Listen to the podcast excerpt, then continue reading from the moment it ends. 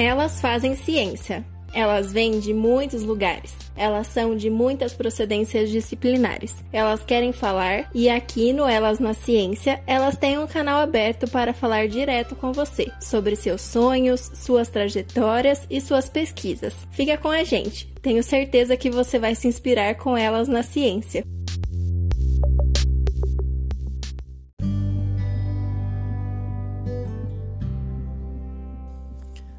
Oi, pessoal, tudo bem? Eu sou a Marina Beteta Dresa e esse episódio vai começar um pouquinho diferente porque ele é um, um episódio muito importante para o nosso podcast. Eu primeiro quero agradecer o Gustavo Glodisboom. Ele fez o contato com a embaixadora Irene para ela participar do podcast. Então, eu queria deixar um agradecimento especial para você, Gustavo, que é nosso ouvinte, ouve todos os episódios e agora participou dessa forma tão bacana. Então é isso, gente. Dados esses agradecimentos, agora a gente vai ficar com o episódio. Espero que vocês gostem.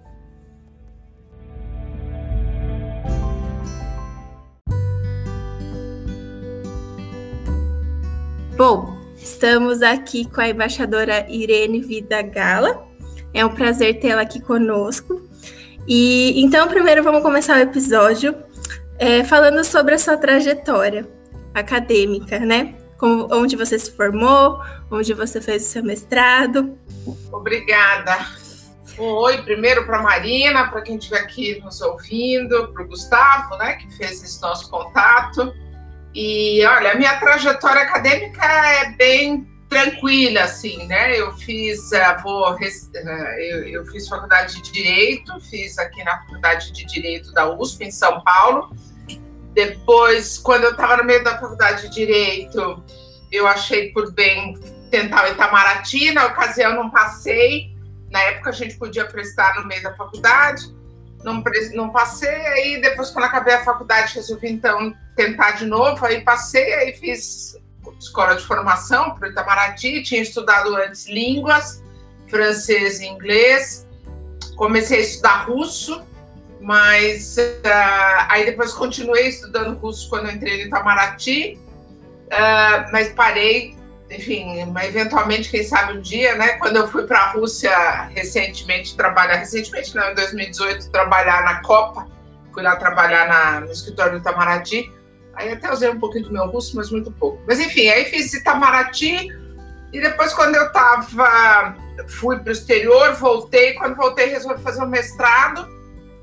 Fiz um mestrado em relações internacionais.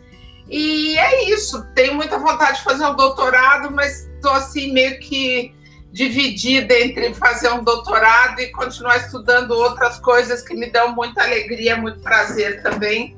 Mas gosto muito de estudar né? Estou sempre envolvida é, com algum tema novo. Para mim é sempre um prazer estudar. Que bacana! Nossa, russo! Por que, que você escolheu estudar russo? Olha, tem algum motivo? estudar russo, quando eu comecei a estudar, tem, claro, tudo tem um porquê, né? Quando eu comecei a estudar russo, foi aqui em São Paulo e tinha um curso de. Gente, eu estou falando, assim, final do período da ditadura militar, né? Tinha um curso de russo que era dado aqui em São Paulo, onde eu né, nasci, estudei, e onde atualmente eu moro.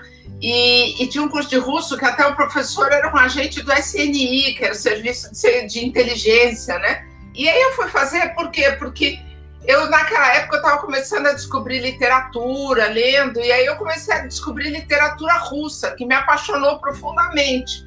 E eu falei, gente, eu quero ler russo, eu quero ler os autores russos no original. Foi por isso que eu fui fazer.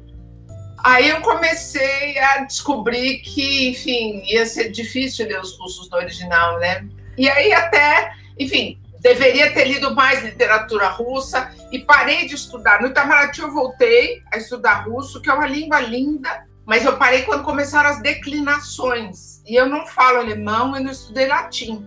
Então, declinação é uma coisa que foi um entrave. Mas eu penso um dia, enfim, a Embaixada do Brasil em Moscou é um, é um posto muito sedutor. Então, se um dia surgir a possibilidade de eu trabalhar na Embaixada do Brasil em Moscou, é, aí é fácil voltar a estudar, porque eu tive na época até já conseguia ler um pouquinho o jornal, né? Agora passou, mas é linda a língua, linda. Aliás, eu gosto de tudo que é russo, gosto da cultura, gosto da música, dos autores clássicos, dos, uh, do, da parte de, é, enfim, as figuras históricas. Sou apaixonada pela Rússia. Que bacana, diferente, né? Porque poucas pessoas, acho que no Brasil, conhecem sobre a Rússia, né? Sabem sobre o país. É um país muito bonito, né? Assim, eu vejo fotos e falo, nossa, tenho vontade de ir. E é, e é, hoje em dia na internet a gente encontra coisas fantásticas. Então, a gente consegue cursos sobre Rússia, é, arte. Por exemplo, eu gosto da história da, da, da, da, da rainha, né? Que você teve, a czarina já li a biografia dela. Eu acho que as figuras russas, né? Hoje em dia eu estou fazendo um curso sobre a União Soviética, o declínio, né? Online. E, e é fantástico contar como é que é a história, por que, que a, a, a revolução uh, socialista acontece na Rússia e não acontece. Aliás, recomendo muito esse curso é feito uh, num canal do Paulo Gala, por acaso é meu primo, mas enfim, é um professor de economia da USP, e tem um curso que está sendo feito que chama Ascensão e Declínio da União Soviética, e é absolutamente fantástico, né? Com, com o Elias Jabor, que é um professor que é especialista em Rússia. Enfim, essas coisas. A gente está num bate-papo de elas na ciência, né? E eu tenho que confessar que enfim, o saber é a coisa que mais me preenche. Quando eu morava em Acre, que eu era embaixador em Acre, eu não tinha amigos lá. Você é embaixador e eu não tenho filhos viajando comigo, nem marido, eu sou solteira. Então, a sua vida é um pouco solitária. Você, é, você trabalha, você tem as agendas é, profissionais, mas chega algum, em algum momento a sua vida é você com você, o que para mim é ótimo, né? Eu não tenho nenhum problema com isso, gosto muito dessa experiência. É, então te dá tempo de fazer muitas coisas. E eu descobri, eu estava em Acre, não tinha muito acesso, não havia muito acesso a Netflix, essas coisas, né? Na internet não era assim nenhuma maravilha. Então eu descobri uns cursos online de de universidades americanas, então eu fiz vários cursos de, de línguas, não, de música. Era uma maravilha. Estudar para mim é a coisa melhor do mundo. Eu quero ficar velhinha estudando. Que bacana, que bacana. Eu acho que é bom você falar onde fica a Acre, porque acho que os nossos ouvintes pode ser que não saibam. Tá, Acre é a capital de Gana, que é um país que fica na costa ocidental da África. E Acre uh, é uma, há uma coisa bastante peculiar a, a respeito de Gana. Gana foi o primeiro país a se tornar independente depois do colonialismo europeu na África. Então, ele se tornou independente em 1957 e a bandeira deles é uma estrela. O time de futebol chama Black Stars e é uma estrela e é uma estrela preta porque eles dizem que eles foram a primeira estrela a raiar no céu da independência dos países africanos. Então tem essa simbologia. Bem legal, bem legal. Bonito, né? É bonito é, ter essa simbologia. É. Né? Na época, a Constituição de Gana dizia que qualquer cidadão africano poderia ter, independ... poderia ter cidadania africana. Qualquer africano que estivesse sob julgo colonial poderia vir para Gana e se tornar um cidadão livre. E, e, o líder da independência fez um discurso histórico, que é histórico no âmbito uh, da, dos estudos africanos, porque ele diz que enquanto os outros todos os países não estivessem livres, Gana e os seus cidadãos não estariam livres. Ou seja, a independência tinha que ser independência, a liberdade para o conjunto da África e não apenas para um, um país. É. a comunidade africana, né, que até hoje está aí presente para quem estuda a África. Que bacana. É, é uma relação do continente, acho que totalmente diferente, por exemplo, do Brasil com a América Latina, né? Essa ligação do continente é muito forte. É. Outro aspecto, né? Porque todo mundo trazendo para um tema que as pessoas acham que conhecem mais, que é a questão da África do Sul, do fim do apartheid. É, o conjunto dos países africanos, enquanto a África do Sul estava sob julgo, sob liderança de um governo de minoria branca, o conjunto dos países africanos lutavam pelo fim do apartheid. Então, essa sensação de unidade, de uma causa continental, é, é, bastante distinta de causas que a gente teve na América Latina. A América Latina foi bastante dividida pelo processo da independência dos países é, é de língua espanhola, né, vinculados à coroa espanhola, e o Brasil vinculado à coroa portuguesa. Né? E aí eu, enfim, aí se a gente começar a falar disso, a gente vai começar a falar de escravidão, e aí vamos. Sim, sim. Bom, é, e o seu mestrado você fez com, com relação à África, né? Eu queria que você falasse um pouquinho para a gente sobre o tema, o que você pesquisou, os resultados. Olha, foi uma das coisas que talvez seja mais marcante na minha trajetória é, vamos dizer assim, não profissional, mas é claro que tem um impacto no, no aspecto profissional, mas na minha trajetória acadêmica, no, na minha trajetória de pensamento, foi eu. A, o elemento talvez mais marcante foi eu ter descoberto a questão da perspectiva no conhecimento. É, eu fiz um curso de direito, e o curso de direito é muito positivista, muito dever ser, assim é e é, pronto. Ninguém pensa muito porque deve ser. É claro que o direito te permite pensar isso, mas a faculdade é bem dogmática. E, e aí, depois, quando eu fui, comecei a trabalhar com África, ficou muito claro para mim que havia várias formas de ver o mesmo fato. A, a a perspectiva. Hoje em dia a gente fala muito de lugar de fala, uh, fala muito uh, o tema da, dos, das teorias uh, pós-colonialistas. Isso é uma coisa bastante recente e, e eu, de alguma forma, eu faço parte dessa geração que começou a entrar nesse tema. E eu não entrei pela academia, eu entrei pela experiência de vida. Quando eu comecei a trabalhar com a África, quando eu comecei a, a, interagir com os meus colegas diplomatas e pessoas do ambiente africano, eu falei: tem outro jeito de ver a vida, então não é só uma perspectiva é, do poder estabelecido. Porque, de alguma forma, eu, como diplomata, pessoa de classe média, eu vivia dentro dessa de quem constrói a ciência, de quem constrói o ponto de vista dominante. E aí, então, vivendo na África eu aprendi isso, quer dizer, eu fui, não é que eu, fui, eu aprendi, eu fui alertada para isso. E aí, quando eu vim para o Brasil, eu resolvi estudar a formação do pensamento africano na área de relações internacionais, que era uma. É, isso eu fiz no começo do ano, dos anos 2000, e, portanto, naquele momento, a África do Sul tinha acabado de ingressar no cenário das nações, enfim, livres, vamos dizer, porque o governo era de maioria negra.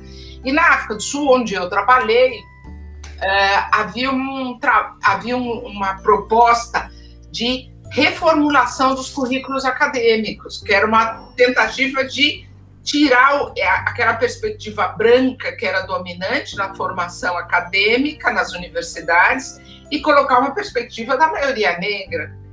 É, então eu tinha vindo da África do Sul com essa, com essa consciência de como o tema estava em ebulição no ambiente africano, como havia muitos autores africanos uh, discutindo a sua, o seu lugar de fala, em concorrência com estrangeiros que falavam sobre a África. Então é você de fora falando da África, você dentro da África falando sobre a África.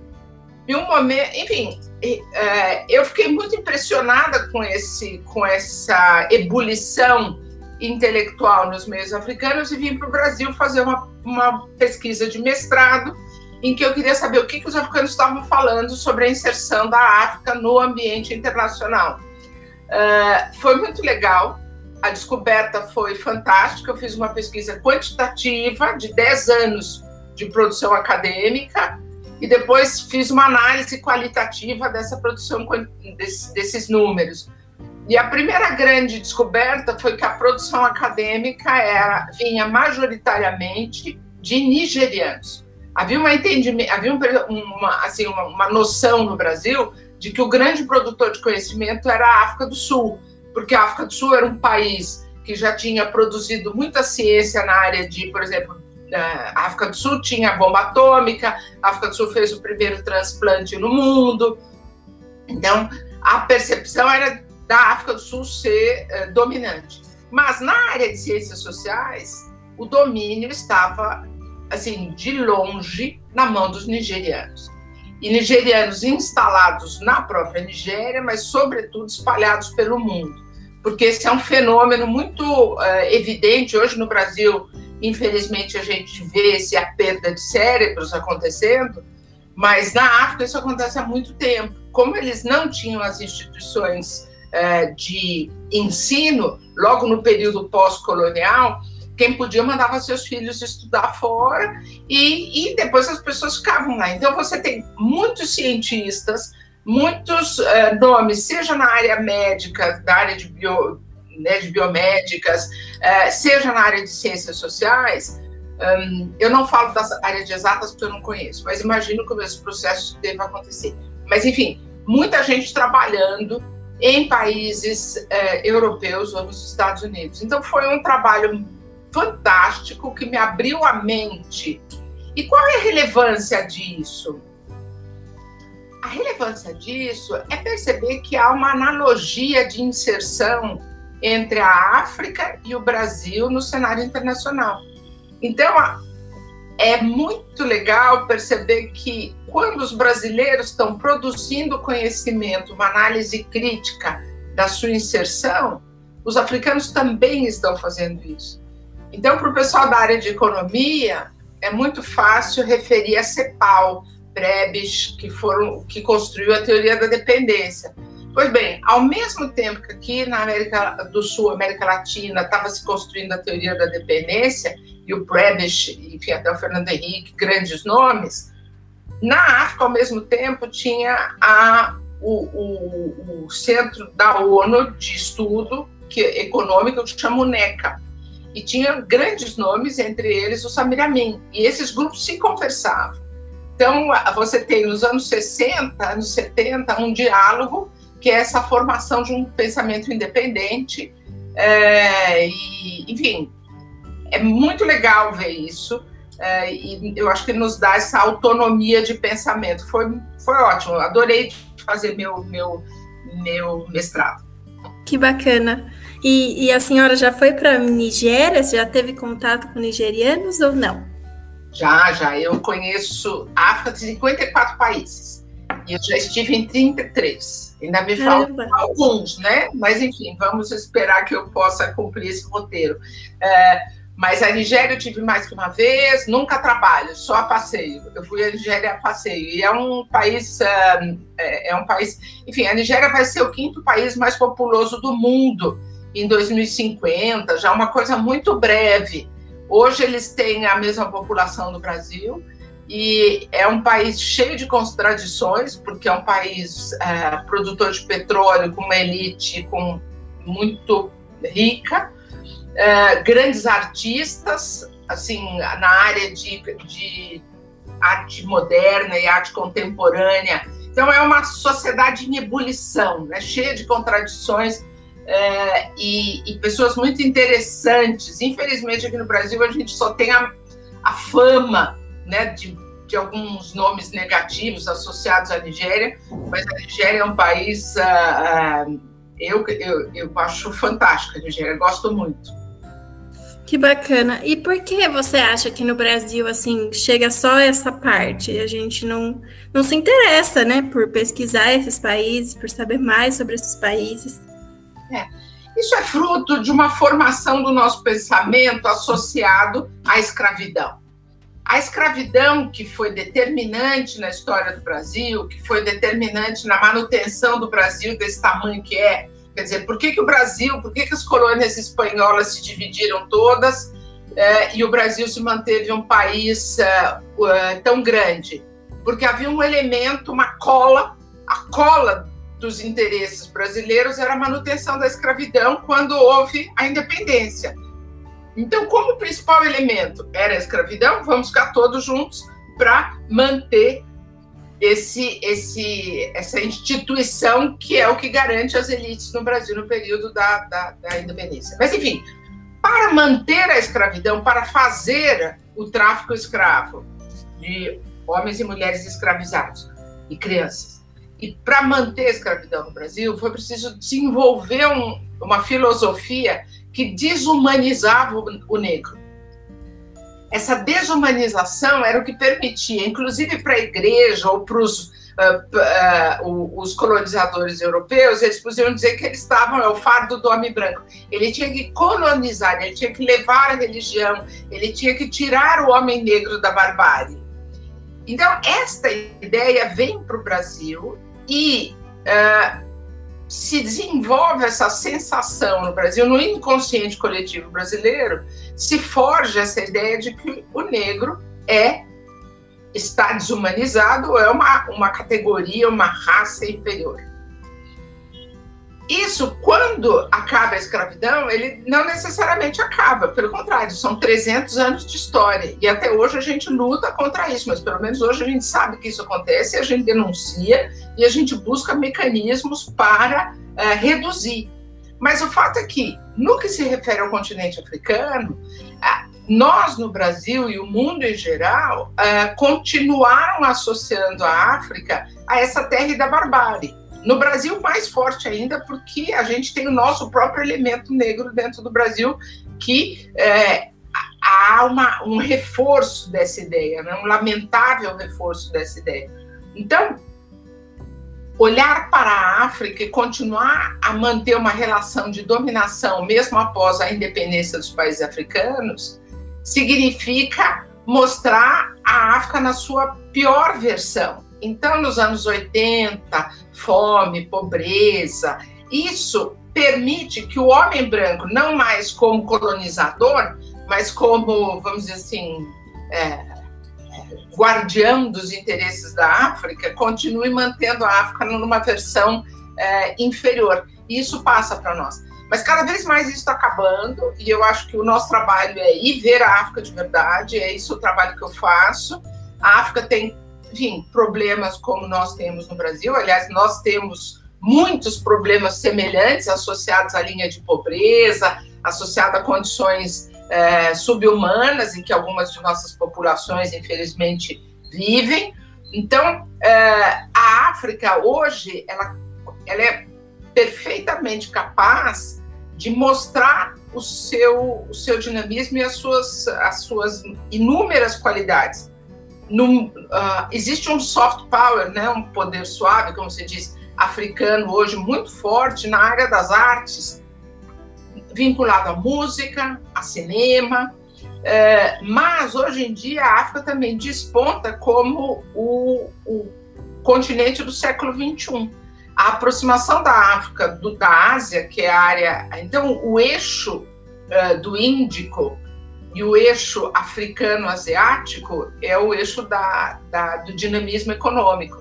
Então, eu trabalho muito no sentido de alertar os brasileiros para essas oportunidades.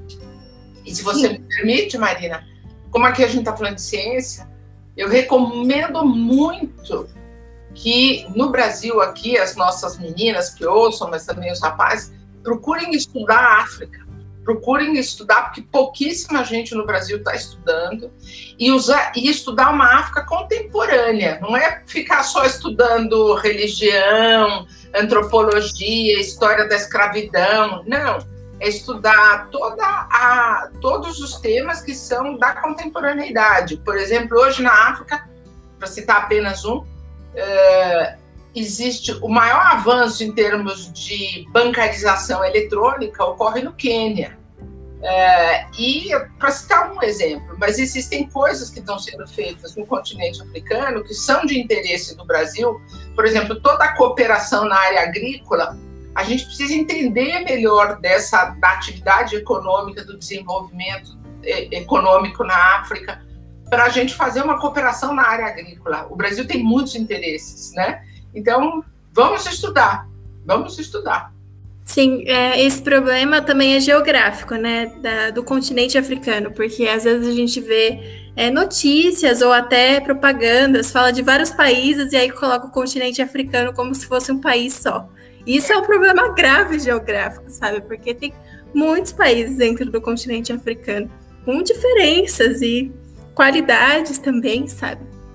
É, é, é eu quando eu tenho dado algumas palestras e falando de África, tentando despertar o interesse, eu conto uma historinha que eu vou contar aqui. Eu, quando eu era embaixadora do Brasil em Gana, eu recebi é, algumas missões da Embraer. A Embraer é a maior empresa brasileira na área de exportação de bens de valor agregado, né? É, e todos os vendedores que foram nessas missões, eu acho que eu tive lá quatro vendedores, nenhum deles era brasileiro, eram todos europeus. O que significa claramente que não havia no universo de mão de obra brasileira gente com conhecimento de África capaz de assumir a tarefa de ser representante da Embraer. É, o Brasil tem um preconceito até de atravessar o continente e ir até. Para os europeus, isso é normalíssimo. Eu associo isso ao racismo. O racismo que existe no Brasil e que é um racismo é, é, hoje em dia absolutamente evidente e constatado numericamente, mesmo as pessoas que não se reconhecem racistas, elas têm um preconceito com relação à África.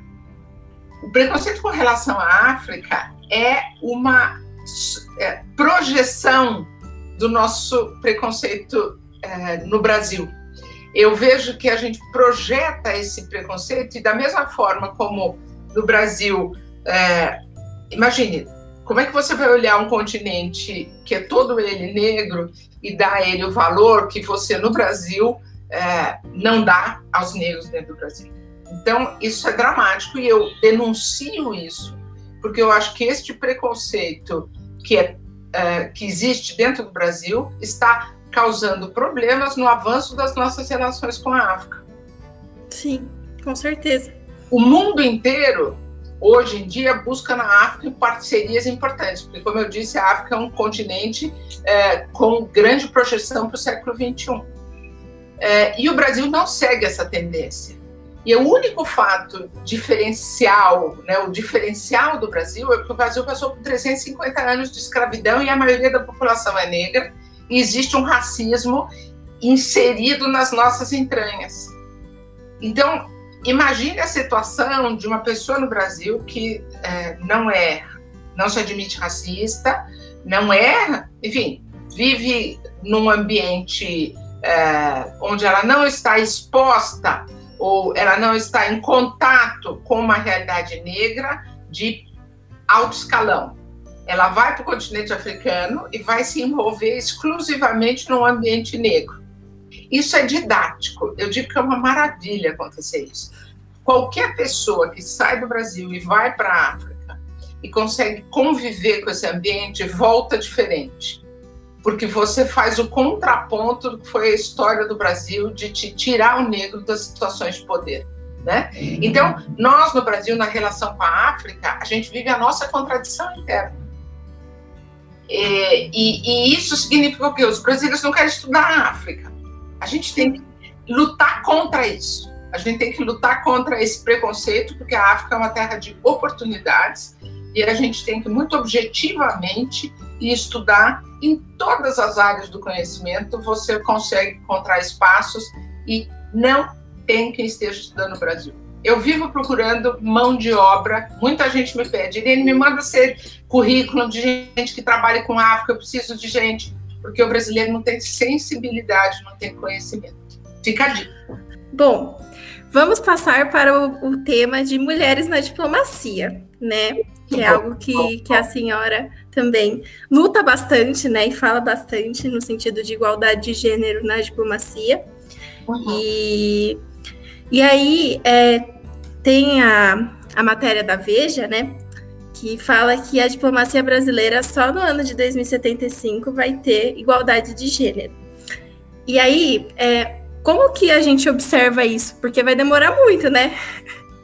É, esse, essa matéria que você na Veja foi uma entrevista de uma jornalista feita comigo, e eu cito um estudo que, com base em uma projeção de entrada de mulheres na carreira ao longo de um X número de anos, acho que a, acho que a pesquisa começa em, em 1985, é, a partir de 1985, fazendo uma trajetória de entrada de mulheres na carreira, só vai haver paridade de entrada, né, paridade de entrada na carreira em nesse ano de 1965, 2065, acho que é 60, não lembro, acho que é 65, mas enfim.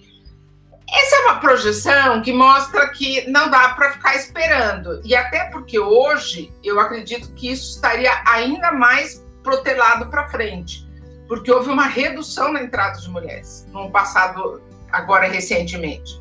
Uh, então, como que a gente vê isso? A gente vê um, um desapego das mulheres à, à carreira diplomática. Eu tenho as minhas teses. Eu acho que as mulheres não vão buscar a carreira diplomática porque elas, em primeiro lugar, não têm referências de mulheres em posições importantes na diplomacia brasileira. Eu costumo dizer que quando falam comigo, eu gosto que me chamem de embaixadora. Por quê? Porque são muito poucas as mulheres que chegam à posição de embaixadora e é importante que a minha, a minha persona, né, o que sai de mim, seja essa referência de uma mulher que chega à posição do topo da carreira diplomática. Isso é um, um espelho para meninas, estudantes, que falam assim: mas não tem mulher na carreira diplomática. E aí ela vai falar: não, tem. E tem, tem várias, tem vários colegas, só que a gente tem. O diplomata, ele, ele por princípio, enfim, o nosso trabalho não é um trabalho de muita visibilidade, é um trabalho de mais discrição. E os homens têm ocupado posições de destaque, seja como chanceler, seja como porta-voz, nos, nos postos mais importantes têm sempre sido os homens. Então, o que nós queremos como diplomatas mulheres, e diplomata é engraçado porque é um substantivo de dois gêneros, né? é o diplomata e a diplomata. Então é, é bem legal, porque são homens e mulheres diplomatas. E o que nós lutamos é para que as mulheres tenham mais projeção na carreira, que a posição nossa de mulheres esteja mais associada a posições de prestígio, para que haja visibilidade. O prestígio está associado à visibilidade, né? A visibilidade e prestígio e, do ponto de vista prático, o que a gente quer é que mais meninas entrem na carreira. Não existe nenhuma ação afirmativa para isso. Nós temos, por exemplo, ação afirmativa para negros, mas não temos ação afirmativa para mulheres. Eu defendo fortemente uma cota de ingresso para mulheres. E aí vão falar assim, aquela história clássica: ah, mas então não vai, vai perder o mérito. Aí eu dou risada né? Porque nós somos 20 vagas por ano. Se você dividir, puser 10 para mulheres e 10 para homens, a gente vai ter que dizer que tem 10 mulheres que são ótimas. Se alguém disser que a gente vai perder mérito, é dizer que o Brasil não tem mérito. Porque se não tiver 10 mulheres, pensando que nos cursos de relações internacionais, que são aqueles que tem a maioria das mulheres, tem a maioria dos candidatos ao Instituto Rio Branco, à escola diplomática, é óbvio que no Brasil inteiro, todo ano, vai haver 10 mulheres de primeiríssima linha para poder entrar no Itamaraty, né? Então vamos parar com essa bobagem de dizer que não tem mérito, né? O que não tem é oportunidade. Então eu quero que as mulheres tenham a oportunidade. E há um aspecto interessante, porque as mulheres se candidatam em maior número, mas elas não passam né, em maior número. E existe, a gente vai elaborar um pouquinho, que a gente, a gente como associação de diplomatas, a gente vai estudar essa questão, a questão da inclusão, que a gente tem que pensar. A nossa carreira ainda é uma carreira muito segregada, né? A gente, ou segregadora, a gente não inclui, a gente vai fazer maior inclusão. Mas, enfim, existem já estudos que mostram que o perfil do exame tem um viés de gênero. Então, já se identificou em estudos no exterior, por exemplo, no Brasil, acho que não existe nada do gênero, que é, provas de múltipla escolha favorecem homens e provas escritas favorecem mulheres. E, sobretudo, o tipo de prova que se faz para o Rio Branco, que é aquela duas erradas anula uma certa. É horrível, né? Super interessante quando eu li sobre isso. O que, que acontece? Isso já está estudado aqui. O homem, ele arrisca mais. Ele tem uma vocação de arriscar e ele tem uma vocação de achar que ele tem competência maior do que tem. Então, o que, que acontece? Ele arrisca porque ele acha que ele vai se dar bem. Enquanto que a mulher, que é muito mais cautelosa, se ela não tem certeza, ela não escreve para não correr o risco de perder ponto. Eu achei, e esse estudo não foi feito com relação ao Itamaraty, foi feito com relação às provas de ingresso na universidade, acho que o NB. Isso. Então você veja, nós temos que identificar onde estão os, onde estão os gargalos que fazem com que as mulheres não estejam entrando na carreira. Porque, de fato, não é competência. Até porque o número é tão pequeno. Aí tem gente que vai dizer: ah, mas as mulheres não entram na carreira porque elas querem ter filho, porque elas querem casar. Aí você fala assim: meu Deus, você não está olhando o mundo, né? Porque os meus colegas homens também querem casar, também querem ter filho, e as mulheres deles, se tiverem carreira, como várias têm, vão ser tão problemáticas nessa, nessa ah, vida de, de mudanças quanto os homens, os maridos das mulheres, né? Uh, o fato de ter filho, você tem filho em qualquer carreira. Hoje você tem uma série de carreiras na, no mundo corporativo, por exemplo, que te fazem mudar de países, né? Jornalista, enfim. Por que, que é diplomata? Então, eu acho que essa, essa discussão de que a mulher é, não encontra atrativo na carreira por causa desses desafios, de novo, eu acho uma falta, uma, um falso problema, porque não é possível que não haja. Por exemplo, eu fiz uma escolha de não ter filhos e não me casar. Foi uma escolha minha, feliz e satisfeita estou, não, não me causou nenhum problema, muito pelo contrário. Também não é possível que todas as mulheres do Brasil e todas as mulheres inteligentes do Brasil e todas as mulheres que querem fazer Itamaraty queiram se casar, ter filhos e não considerem. Não, também é demais, né? Ou seja, as eu acho que a gente tem que lutar é, contra o preconceito de achar que a carreira é para homem e a gente tem que fazer ações afirmativas que deem este impulso à, à entrada de mulheres. No momento em que houver mais mulheres entrando, aí a competição vai ser entre iguais, que hoje eu acho que a competição não é entre iguais. Existe um ambiente que favorece o, as redes de sociabilidade masculinas, que as estruturas de apadrinhamento masculinas, né? É, é, é aquela coisa, uma mulher aparece do lado, aparece dos corredores do Itamaraty, pode ser qualquer um. Um homem aparece de terno e gravata, você já acha que é diplomata, entendeu? A Exatamente. pode ser secretária, pode ser qualquer coisa. Então, o, o pressuposto é que o terno e gravata é, faz você um diplomata. Quando, quando eu conheci o Itamaraty, eu fui duas vezes no Itamaraty. E aí eu via homens com terno e gravata e falava, meu Deus, eu estou perto de um diplomata, sabe? E, e são poucas mulheres que você vê lá dentro, sabe? São Olha pouquíssimas. Só, entregou, né? Você disse, o rapaz era um diplomata. A menina possivelmente podia ser uma secretária, podia ser, mas não era diplomata, né? Exato. Mas então a gente luta, eu tenho um trabalho uh, de, de conscientização, em primeiro lugar, das alunas, das meninas potenciais candidatas, para dizer para elas: sim, vocês podem, vocês devem e vocês são muito bem-vindas. Nós precisamos de mais mulheres na carreira. Então, este é o primeiro trabalho que eu faço. O segundo é dentro da instituição, a gente começar a criar normas que não tenham é, tirem o preconceito da mulher, porque hoje a gente tem cota, uma colega minha diz muito bem, nós temos cotas masculinas, é 100% para homem, né? Então, ser ministro das Relações Exteriores é cota masculina. Ser secretário-geral das Relações, ser embaixador em Washington, ser embaixador em Londres, é 100% cota masculina, só vai homem, né? Embaixador em Buenos Aires, os postos importantes. Então, a gente precisa acabar com essa cota 100% masculina, né? E depois tratar desse tema no plano geral da sociedade, porque é, a gente não sabe se a mudança vai sair de dentro do Itamaraty para a sociedade ou se vai vir da sociedade para o Itamaraty.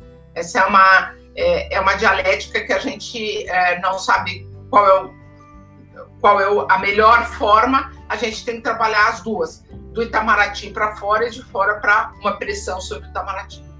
Sim, com certeza. É, e tem poucas mulheres lá dentro. Quando, quando vai visitar o Itamaraty, assim, eu vi mulheres nas turmas que passavam, assim, um monte de gente junto e aí, tipo, tinha duas, três mulheres, sabe? Nós somos cerca de 25%. Sim. Né? Uh, e é muito pouco. A gente tem que chegar aí, tem que dobrar esse número nos próximos anos. E outros países têm feito esse esforço com sucesso. Então a gente pode. É, agora, né, nessa entrevista que eu disse que eu dei à Veja, eu mencionei a importância da senadora Cátia Abreu, que está presidindo a Comissão de Relações Exteriores do Senado. A Comissão de Relações Exteriores do Senado é responsável por fazer a entrevista, a sabatina para os novos embaixadores, aqueles que são indicados para serem embaixadores. Então é um papel importante, bastante importante. E a senadora Cátia Abreu, por estar nessa posição de destaque numa área que está diretamente vinculada à diplomacia, ela tem é, sido muito vocal, fazendo um chamamento para uma presença de mulheres. Então, ela tem dito em várias ocasiões que ela quer mais mulheres indo para postos importantes. E ela, recentemente, no Twitter dela, disse que ela combinou com o nosso ministro das Relações Exteriores que deveria haver promoção de mais mulheres. Então, você veja, é uma pressão de fora para dentro. É a mulher na política e numa posição de prestígio que é capaz de forçar as estruturas dentro do Itamaraty é, para haver mudanças. Então, isso é muito bem-vindo. Mas também é fruto de um trabalho, porque cada vez que a gente se encontra com parlamentar, a gente sempre registra, né, sobretudo as parlamentares mulheres, a gente precisa do apoio delas para. Então, eu vou aproveitar essa dica aqui para levar o assunto um pouco para a política e dizer para as meninas, elas na ciência, votem mulheres. Você pode ser de direita, de centro, de esquerda, não importa, mas vota em mulher tá? É bom que a gente tenha. Existe uma pauta feminina mínima que a gente é capaz de construir. A gente precisa ter um aumento da representação. Então, procurem nas candidatas. Eu, é, a menos que não haja mulheres, né? Por exemplo, não havia candidata mulher para presidenta da República, né? Ou para, enfim, um mínimo de chance, né? E aí você vota no homem. Mas, por exemplo, todos os meus votos para legislativo são 100% femininos. Sim, é importante, né? Até para a gente se sentir representada, né? Se, se tem mulheres lá, então talvez eu possa tentar também chegar lá e, e ter oportunidade também, né? Na área da ciência, a gente está vendo atualmente na, nessa, agora nesse momento tão triste da Covid, a gente está. As mulheres parece que saíram de dentro dos laboratórios e ganharam projeção é muito interessante como é que no começo da Covid teve até aquela, aquela, a, a, aquele trabalho feito bem no princípio, é, que apareceu o diretor do, do, do, do, que era um homem, né, do laboratório do, da área de pesquisa, e depois só descobri que duas mulheres que tinham feito a pesquisa, né? Aí ele sumiu. Você vê que o primeiro momento, mas aí foi, pegou tão mal, e aí a partir de agora são as mulheres que estão despontando, isso é fantástico.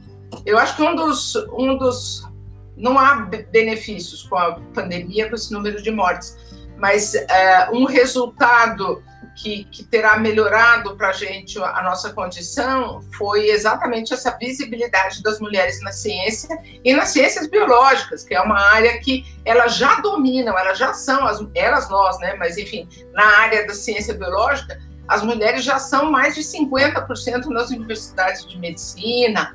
Então, nada mais natural que agora elas estejam aparecendo, as pesquisas dominadas. Aí, outro dia eu vi um, um número interessante. As, embora elas sejam maioria nas lideranças dos grupos de pesquisa, na entrada na faculdade, na área de, de, de ciências, né? na área de é, ciências biológicas, as mulheres não são maioria nas bolsas para o exterior. Olha que interessante.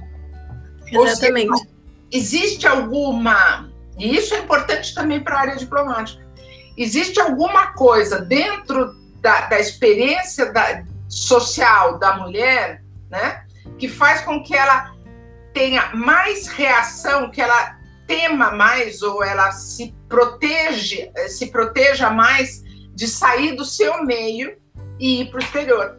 Mas isso vai mudar, porque isso está mudando. Né? É muito a, a visão da mulher ir sozinha. Quando eu fui para Cardiff, muita gente falou: Nossa, mas você vai sozinha, você não vai com ninguém. Tipo, como se fosse assim, meu Deus, outro planeta, sabe? E aí eu fui, morei lá, fiquei, e aí quando eu voltei, assim, todo mundo olhava para mim e falava: Meu Deus, mas você voltou e tá tudo bem, sabe? Não aconteceu nada. Então eu acho que é muito olhar para a capacidade da mulher e rebaixar isso, sabe? E também essa questão de ter um homem do lado ou ter uma companhia, sabe? Que também parece que é necessário, sendo que não é, sabe? É, mas o problema não é quando, quando os outros olham para a mulher e dizem para ela que, ela que ela precisa de uma companhia. A dificuldade é quando nós próprias mulheres achamos que a gente precisa dessa companhia. Mas eu acho que isso está mudando. A gente está encontrando a nossa independência. E aí eu te conto que em 1993 eu fui trabalhar em Angola, um país em guerra, e eu fui sozinha. Então você pode imaginar o que era todo mundo falando assim: você, mulher, vai para um país em guerra sozinha. Vou. Olha que vantagem que eu estou sozinha. Se eu tivesse marido e filhos, talvez eu não fosse, porque eu ia temer por eles. Mas temer por mim, temor zero. Quer dizer, eu estava lá no meu trabalho, foi brilhante, foi fantástico, foi uma experiência genial na minha vida, tá? Então, aqui, e a gente aproveita falar para as meninas, é vamos nos livrar dessa percepção de que a gente precisa de companhia. A gente não precisa de companhia. Eu fui para um país em guerra e fiquei ótima. O que, que eu fiz? Contratei um guarda-costas. Eu tinha um guarda-costas que eu gostava muito de sair à noite e tinha, enfim, uma vida noturna, apesar da situação do país em guerra, mas a gente precisava relaxar um pouco. E aí eu tinha um carro, eu tinha um Land Rover, que eu queria um Land Rover porque era mais seguro, né? Um carrão, então não tinha problema. Ah, aí eu falei, gente, eu não posso ficar andando pela rua sozinha, eu contratei um guarda-costas. E pronto, estava resolvida. Olha só como a gente é eficiente em encontrar soluções. Né? Então, Amei. Amém. então, meninas, pensem nisso. A gente pode fazer nossas trajetórias sozinhas e a gente não tem que realmente esse, esse dado das mulheres serem majoritárias na área de pesquisa, mas não serem majoritárias nas pesquisas fora do Brasil, já indica como nós estamos sendo socialmente treinadas para ter medo, para temer as experiências fora, e eu acho que isso tem um impacto no Itamaraty. Mas, de novo, não vai ser difícil encontrar 10 de qualidade todo ano, que não tenham medo de ir para o exterior, né? Então a gente já põe essas 10 lá. Sim, com certeza. Eu indico assistir o documentário da Netflix, chama Elas na Ciência também. E fala de três mulheres na ciência. E uma delas levou a filha dela no laboratório para ver como era e tal. E começa o documentário assim. E aí a filha dela fala: ah, Eu também quero ser cientista igual você, então. Que agora ela conseguiu ver que a mãe dela era cientista. E aí a mãe dela começou a chorar de felicidade, mas também assim, temendo pela filha, sabe? Porque o meio científico é difícil, não é fácil, assim, inclusive assim, em relação a homens mesmo, sabe? E, e ela conta isso no documentário, e é muito interessante como ela luta para que o meio científico seja diferente. Então a gente tem que lutar para que o meio científico seja diferente para a gente mas também para as próximas, sabe? Assim como você está fazendo no Itamaraty também. Sabe qual é o meio mais difícil para as mulheres? Qual? O mais difícil para as mulheres é aquele que ela fica dentro de casa, em que ela não tem independência econômica e ela é vítima de uma violência, seja moral, seja física, seja econômica. Então, mulheres, não se assustem. Não há nenhum meio mais difícil do que você estar dentro de casa, submetida a um homem. Então, tudo, eu acho que tudo é moleza quando eu olho as mulheres que estão vivendo essa situação. É difícil mulher na ciência? É, mas é mais difícil você estiver em casa. Sim. É? Sofrendo a violência do seu marido, dos seus filhos, da sociedade que olha para você e não te respeita. Então, é, é, esse, essa dificuldade que a gente vive, seja no Itamaraty, eu imagino nos outros lugares, acaba sendo uma dificuldade que nos fortalece. E ser difícil, nada é fácil na vida. Quem está querendo, sabe, quem está querendo moleza, sabe, eu, eu tô para identificar. Eu, eu conseguiria, assim, com algum preconceito, dizer algumas coisas que eu acho que são moleza, mas eu não vou dizer porque pode ser puro preconceito. Ah, agora, o que eu acho é que a gente não tem vida fácil. Se você quer sair da mediocridade, você tem que estudar. Se você opta pela mediocridade, tá bom, tem um monte de gente que vê mediocridade é o médio, tá bom, não tem importância, tem gente que tá bem assim. Ótimo, que legal. Mas se esse não é o seu lugar, você não vai encontrar caminho fácil. E eu digo para todo mundo quando me perguntam, né? Eu falo, gente, se tem um caminho fácil, escolha outro. Porque o caminho fácil vai estar tá congestionadíssimo lá na frente. E aí você vai viver a dificuldade num outro momento. Não na hora da escolha do caminho, mas quando você estiver querendo sair daquele caminho, porque ele vai estar tá absolutamente coalhado, você não vai fazer nenhuma diferença. Então, na hora da escolha, nunca escolha o fácil. Vá sempre para aquilo que é complicado. Porque a gente pode superar essas dificuldades. E o melhor é superá-las o quanto antes. Eu não vou deixar para viver um momento de dificuldade quando eu tiver 40 ou 50 anos. Que eu já perdi talvez a vitalidade de quando eu tinha 20, né? Então, quando eu estou 20 anos, vocês aí, universidade, estão escolhendo, qual é o caminho difícil? É o que eu vou fazer.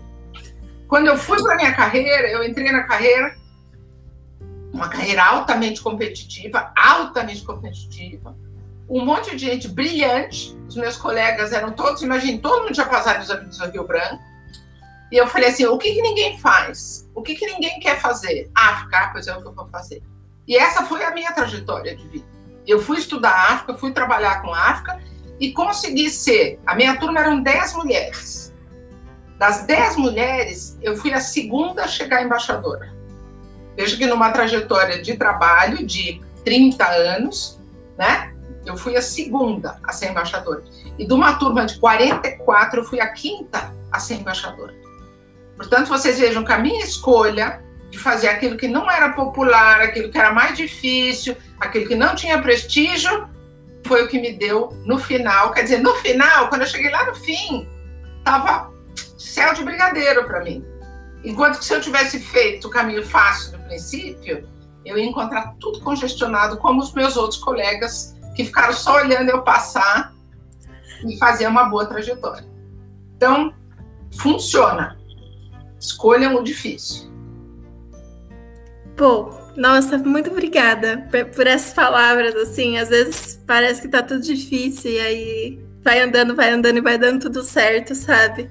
E é muito bom é, saber que você teve essas experiências também.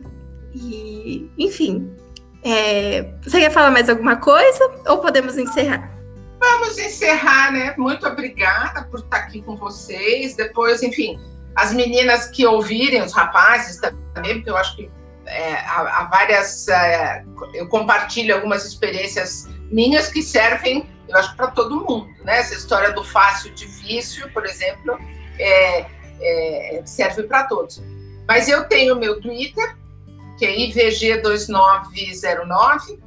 É, e quem ouvir, depois quiser falar alguma coisa, entra lá no meu Twitter, fala comigo, que é, hoje em dia eu, eu, eu gosto desse trabalho de tentar reunir pessoas que estão sonhando, né? Sonhando em vários aspectos, sonhando com um Brasil melhor, é, sonhando com um Brasil mais inclusivo, seja na área de negros, seja na área de mulheres, seja na área realmente da inserção do Brasil no mundo, que são os temas que eu trato, né? É, eu não fico tratando de outros assuntos, porque quem cuida de tudo não cuida de nada. É, então a gente tem que se focar em alguns temas. Também é outra dica, né? Não queira ser muito generalista, porque né, generalismo, uma mes generalidade, né? Uma, um amigo meu, diplomata, disse uma vez, né? Ah, dizem que a diplomacia, que o diplomata é um especialista em generalidades. E eu costumo dizer que isso corre-se o risco de ser uma mediocridade multifacetada. Então, quando a gente quer ser tudo, a gente corre ser medíocre, o risco de ser medíocre em tudo. Então, escolher algumas áreas onde você pode ganhar a sua excelência. Na área de ciência, isso é muito importante, a gente escolhe. É isso, Marina. Muito obrigada pelo convite. Um prazer falar com vocês. E depois me procurem lá no meu Twitter e me digam como é que a gente está, tá bom? Muito Beijo. obrigada por você aceitar o convite, por você conversar comigo. E é isso, agradeço também pelo seu trabalho. E finalizamos por aqui, tá bom?